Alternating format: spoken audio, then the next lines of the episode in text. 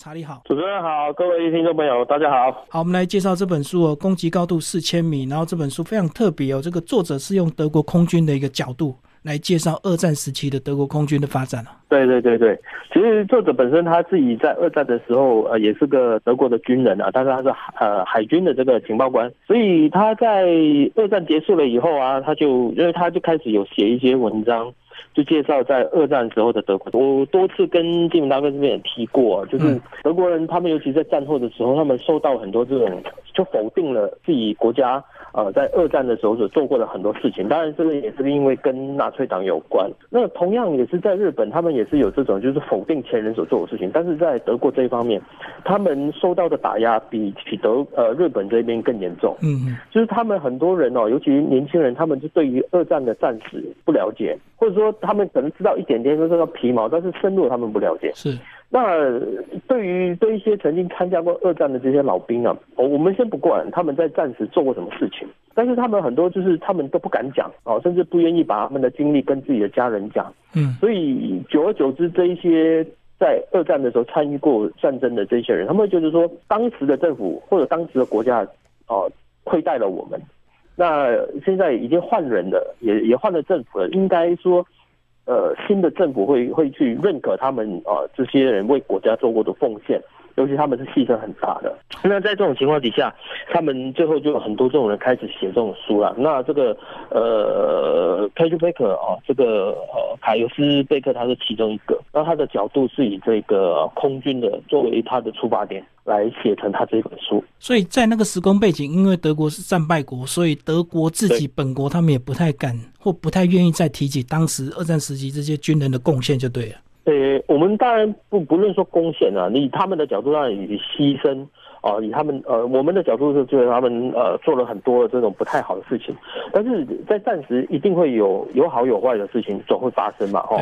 所以这本书它其实我看的整本书一看起来的时候，其实我一开始的第一句话我就吓到了，当然不是他写的，是他的推他找来的推荐者写的，他是当时的一个将军，他后来也当了西德的将军啊。他说这本书是对亡者做一个纪念，然后对生还者做一个致敬，然后对未来的世代要做一个警告。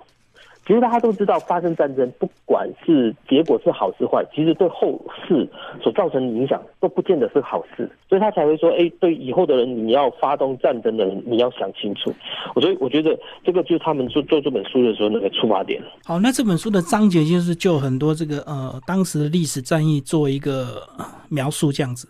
对对。而其实他是从德国从二战一开始的这个呃波兰战役嘛哈，然后一直到呃这个呃荷兰啊、挪威啊、比利时啊等等，一直到法国啊，在这段时间哦，他们都很顺利哦，战争他们都是赢的。那后来等到他们呃后后面的章节，比如说谈他去到呃跟呃英国发生这个不列颠空战的时候啊，后来他去攻击呃苏联的时候，呃开始就遭遇到一些状况了。嗯。那他也就这样子来去做一些检讨，就是说，当你前面你做的很成功，那你就利用过去的经验去做你后面你继续做的事情。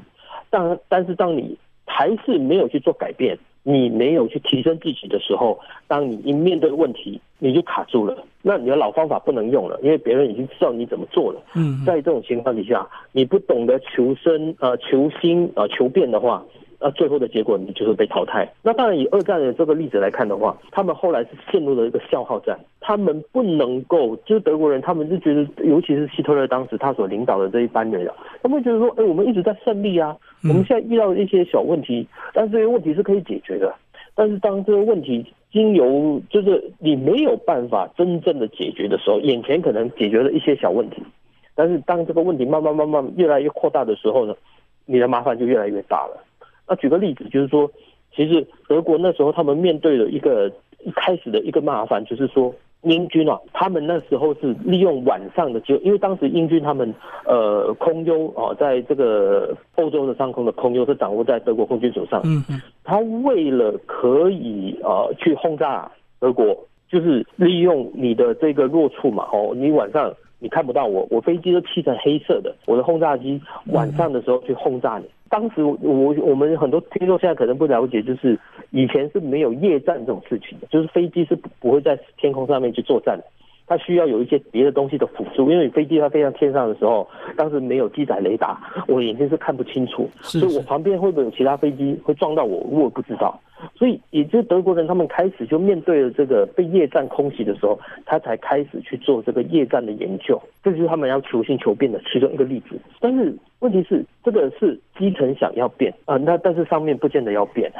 哦，长官不支持这样子的看法啊，这就是他们里面章节提到提到的一个部分。那后面当然还会提到，是说，哎，他们后来。哦，在面对诺曼底登陆了以后，德国空军他们整个几乎是被这个盟国啊给歼灭掉了，他们没有办法再做很大规模的攻势，只能做守势的这个状况。所以这后面就还有他们的这个德国本土的保卫战啊，哦，怎么样去面对美军、英军的大量的轰炸机、上千架的轰炸机的这个攻击，那个数量是他们完全跟他们比，就是小巫见大巫的那种状况。对对对，所以这本书他提到的就是说我为什么我后来想这个书名的时候，才说他崛起跟他败亡的谜。他的崛起就是后来败亡的一个一个录像，因为。当他崛起了以后，认为按我我老大，我了不起啊！全欧洲每个人都怕我。你们战前的时候就说自己有多厉害，但是其实你们都纸老虎，打过以后才知道，啊，现在我厉害了。那他就觉得说，我没有必要再做别的改进啊，哦，因为有高层会有这种想法。但是其实德国他们一开始的时候是全世界最早把他们的这个喷射战斗机实战化的，就是他把它造出来以后投入到战场上面去的。但是很可惜，就是呃高层会觉得说啊，这个没有必要啊，我们高为什么投入这么大的资金下去？哦反正整个欧洲都是我的这样。但是后来等到他们意识到真的需要有这样的新武器的时候，时间太晚，而且数量也太少。以至于说，后来这个喷射机在呃这个整个德国空军的这个战时里面，或者这个二战的这个战争的过程里面，它所达到的或者它发挥的效果，没有预期中的那么大。然后这本书除了这个呃它的记录非常详实啊这个五百多页，但是也搭配了很多这个过去的一个精彩的照片，对不对？对在书的前面也记录了很多当时的一些战况的一些，有没有特别的照片给我们介绍一下？呃，其实因为我们呃这个真的是这些照片啊，也是年代久远啊哦，我们当时在找的时候也是费了一些劲。那有些照片当然是呃熟悉战史的，就是读者他们可能也是看过的。那但是我们主要就是说，哎，把它呃复原当时呃出版的时候呃这本书里面所用到的一些图片。那比如说，呃，德军第一次呃利用这个呃空降部队到比利时那边去攻打比利时的一个啊要塞，那这个要塞里面的一些状况，还有他们当时攻击的时候的这个图示，各个方向这样子。过去我们一直都看到很多的文字，当然西方他们有很多这一方面的研究，呃，我们中文这边是比较少的。那另外就是他们在天空上面的一些作战的一些照片，然后那大家也知道。飞机在天上呃作战的时候要拍照片真的不容易啊，对，所以也显得说这些照片哦来的是比较珍贵的一点。其实尤其是我们在做封面设计的时候，想找一些比较好看啊，或者说跟这个呃所谓的攻击高度四千米有有有很那种感受的照片也是很难啊，因为这些照片啊当时都很少有公布的，即使有公布也是他们一些比较官方宣传的一些照片啊，所以角度啊并不符合见得我们。呃，今天的需求，呃，但是这些照片呢，我们今天呃，其实像我们辽源一直以来我们做的这个军事书里面，我们强调一个就是要照片，就让我们的读者他们去看这本书的时候，他能够经由这个照片去了解到当时呃一九三零年代四零年代的状况是怎么样的。嗯，那这边有几张，就是尤其是他们的德国在二战的时候最大的工程之一啊，就是他们的斯图卡轰炸机、普通轰炸机。啊，苏卡，呃，JU 八十七，那我们就希望呢，大家可以从现在，因为你现在很很很很多人都不不必知道当时的飞机是长什么样子啊，或者是只是看了网络上的照片，所以我们希望能够搭配这个精彩的图片啊，跟这个文字，让他们去了解到实况是怎么样。接下来，请查理帮我们介绍有一个章节啊，第八章提到这个马尔，他跟这个北非战场，呃，在整个这个二战时期是非常重要的一个关键点，对不对？对，因为马尔他他。这个是在地中海嘛，哈，那这个岛屿他们一直以来都是英国的这个它的领地啊。那任何你经由这个呃欧洲啊，或者是呃经由这个地中海以北的这个土地啊，包括呃从呃不管是法国的南部，或者是从这个希腊、意大利这一边，你想要去支援北非的时候，你的船或飞机一定要经过地中海。那我们知道地中海的呃西边啊，直布罗陀海峡。那边是当时是英国它的，直到现在还是英国的这个海军基地嘛哈。那地中海的东边，埃及那边也是当时也是由啊英国来管控。嗯，那在地中海哦，差不多呃比较靠近希腊这边哦，意意呃意意大利这边，那还有一个马耳他岛。所以整个地中海可以说是英国它的这个整个它的领土范，它的这个势力范围之内啊。所以等到这个意大利他们准备要去攻打北非的时候，哦，要去把这个呃埃及的英军呢给压迫的时候，他们发现他们的很多船团啊，就是飞机啊，船那个船要运补的时候，都受到这个马耳他的攻击。当德国他也参与了这个北非战役的时候呢，他们开始啊。把很多的这个，不管是这个运补舰啊，或者飞机啊，他们都把这个注意力放到这个马尔涛的这个岛上面。嗯嗯。当你把你的注意力全部放在这边的时候，但是这个岛屿又久攻不下，造成了这个德国空军他们消耗了很大的这个战力在这个地方。当然，整个过程呢，当然有消有涨啊，不见得说任何时候英国都是呃胜利的啊。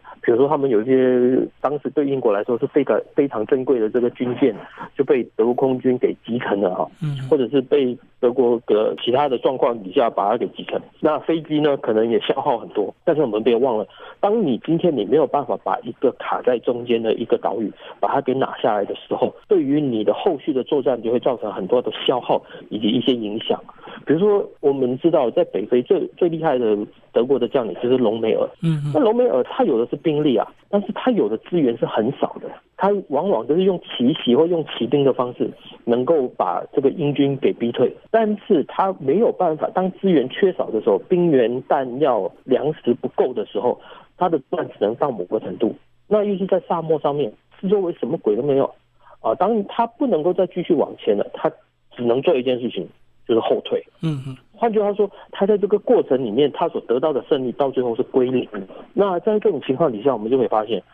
德国为什么后来他们要从北非撤退？因为他们知道这场战争，它是这场战役，它是打不赢的。那当然，呃，两方就是在金融这样子的消耗里面得到了一些成果，但是也得到了一些呃一些你不见得是你乐见的一个结果，就是德国他们到最后必须要撤退，因为他们不能够再消耗下去，必须把它珍贵的资源留在他们后面，比如说在欧洲战场里面。但是这样子的情况，就我前面所提到，他在诺曼底登陆了以后，德国他们也是发现他的战线退缩的很快，最后他只能把他的资源全部投入在他们自己本国的保卫战上面去了。最后，查理帮我们总结这本书。其实这本书它出版了有超过五十年的时间了。那在这段时间以来，呃，这本书我们相信台湾很多读者他们也听说过，或者看过以前旧版的这个中文版。那这么多年以来，都有读者一直来问，哎，这本书有没有可能再版啊？等等，所以我们才会重新呃再翻译。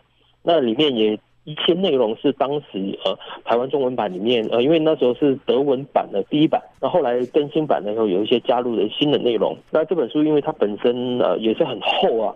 我们好，大概就是六百多页的内容，非常非常厚，所以呃，我会觉得说这本书啊，非常适合呃，不管是对于这个对航空作战有兴趣的朋友，或者是对这个二战的历史呃有兴趣的朋友，都可以来看，因为它里面提除了战役以外，也提到德国的这个技术发展，还有就是一些呃德国战略上面的一个决策是怎么做的，所以这本书它是一个综合了以上三种元素的一本非常棒的一本书。那我们希望，呃，各位听众朋友啊，都可以去找来看。好，今天非常谢谢辽源主编的查理为大家介绍这本书《攻击四千米》，谢谢，谢谢。